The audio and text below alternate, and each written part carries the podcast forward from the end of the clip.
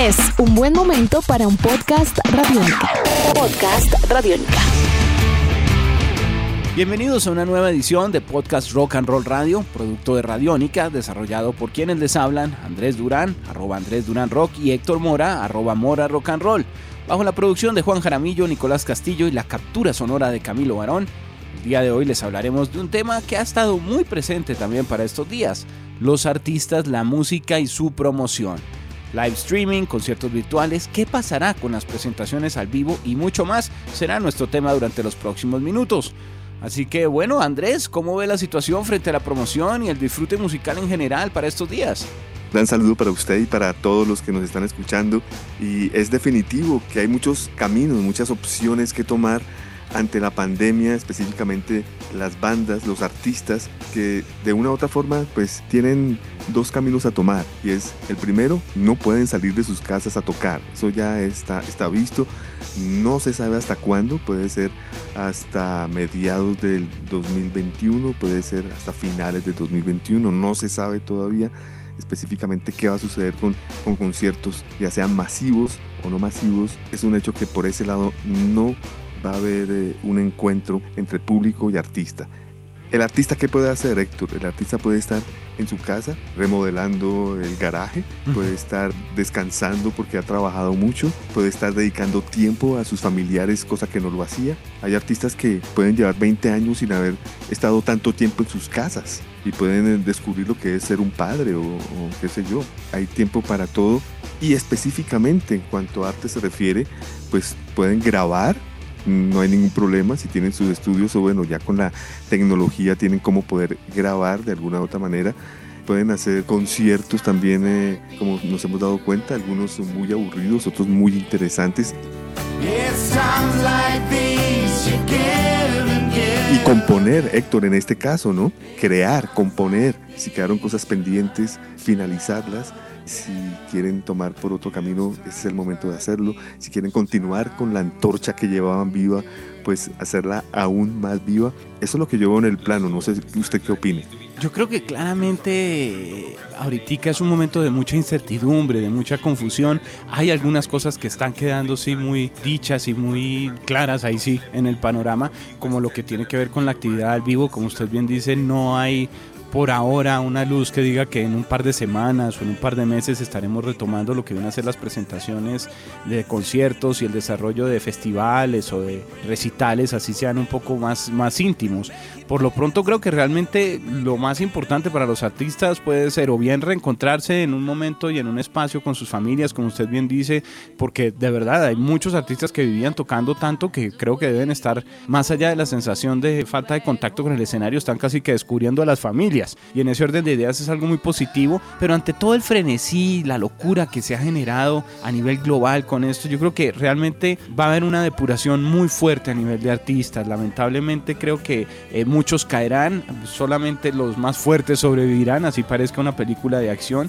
Y en ese orden de ideas esa fortaleza se centra mucho en la calidad musical. Creo que es un momento de componer, es un momento de preparar cosas, de depurarlas muy, muy bien, de si se estaba pensando, por ejemplo, en sacar un un disco, pues revisar si realmente las canciones merecen ser puestas todas en un disco. Si es por sencillos, revisar realmente si una canción merece ser un sencillo, componer mejor, escribir mejor, hacer mejores arreglos, de pronto avanzar con esos videolírics o con ciertas cosas que son importantes a nivel también de la estética de un artista, pero es de tomarlo con calma y preocuparse por hacer un mejor material. Yo pensaría que hay dos frentes claros, uno el de la música al vivo y el de otro el de la música de catálogo de lo que ya tenían grabado. De hecho, déjeme contar Andrés, por ejemplo, que a nivel general, según un reportaje del Wall Street Journal que salió la semana pasada, se disparó el consumo del rock clásico y los éxitos de catálogo cayó un 28% el consumo del pop y los éxitos actuales, a pesar de lanzamientos de artistas muy importantes en esos géneros. Todo esto producto del cambio de hábitos y algunos sentimientos provocados por la pandemia. Es decir, mucha gente al estar confinado tiende a recordar también lo que ha sido su vida, lo que han sido ciertos momentos. Y esa banda sonora normalmente viene con, con canciones ya que ya existían.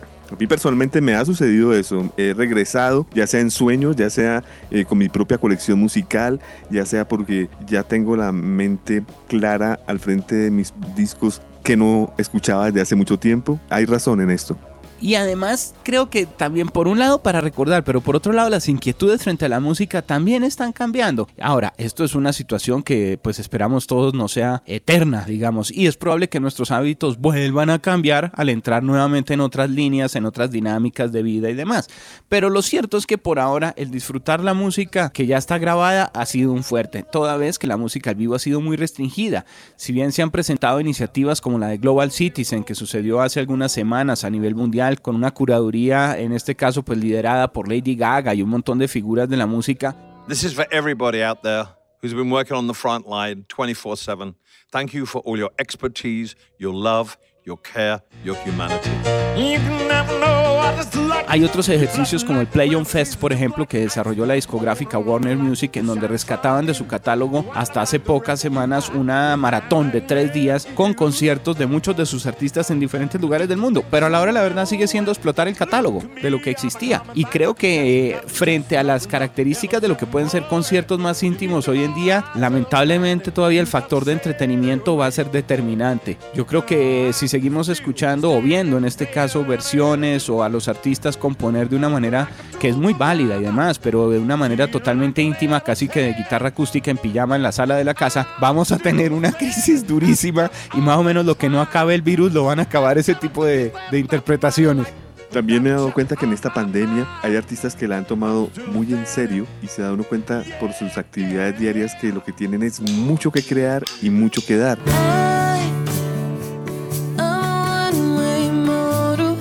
Artistas que de pronto se tornan aburridos, qué sé yo, haciendo unos unplug que pues no animan mucho. Entonces yo creo que esa parte también ha sido interesante, darse uno cuenta cuáles son los que realmente la tienen toda, la tienen clara y no tienen límites de, de creatividad, sino al contrario. Qué bueno que esto está pasando para yo poder hacer esto, lo otro, el concierto, lo benéfico, componer un nuevo disco, muchas otras cosas. Es- esa parte me, me ha parecido interesante que sucede en este preciso momento.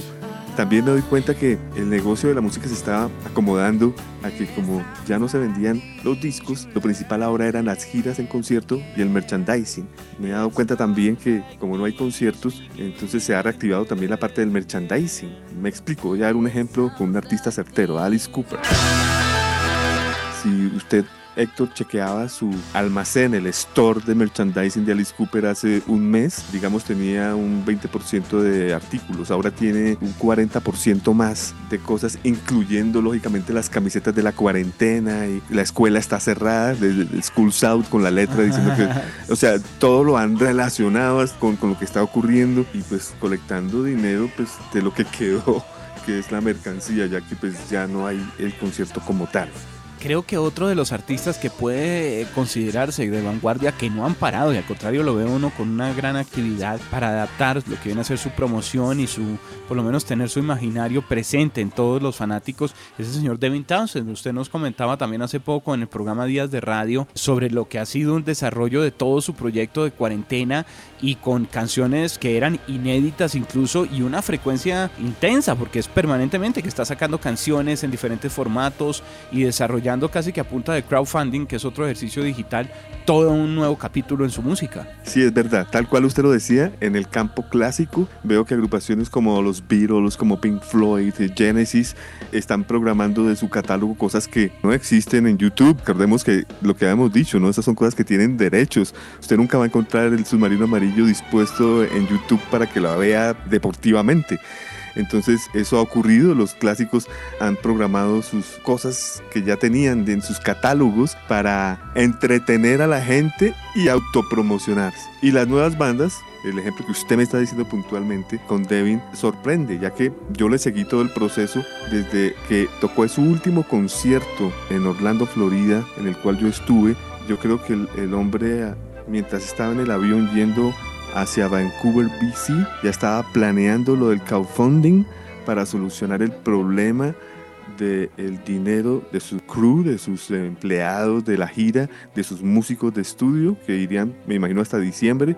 Entonces ya por ese lado tenía eso solucionado. Lo hace y, y duplica la cantidad de dinero que necesita para solucionar esto y esto lo, lo invierte en un nuevo proyecto que son tres conciertos benéficos recaudando fondos para hospitales en tres puntos específicos pues, para solventar los departamentos de urgencias en la pandemia. Simultáneamente, él está grabando podcast que nunca lo había hecho, narrando la historia de cada uno de sus discos. Y no es un podcast facilista de 30 minuticos y tal luego. Y no, es un podcast que el más corto yo creo que dura una hora 48 minutos, en donde él describe de una manera muy tranquila y muy detallada todos los impases, todas las vivencias de cada uno de sus discos. Fuera de eso, ya está lanzando también una línea de artículos en su site, en su página de internet con respecto a la pandemia. Entonces ya está la camiseta de la pandemia con los tres toques interactivos los tres fines de semana y todo este dinero es para ayudar. Fuera de eso, también ya está planeando que después del álbum Empath, el siguiente disco a salir, serán los conciertos que está dando para recaudar dinero.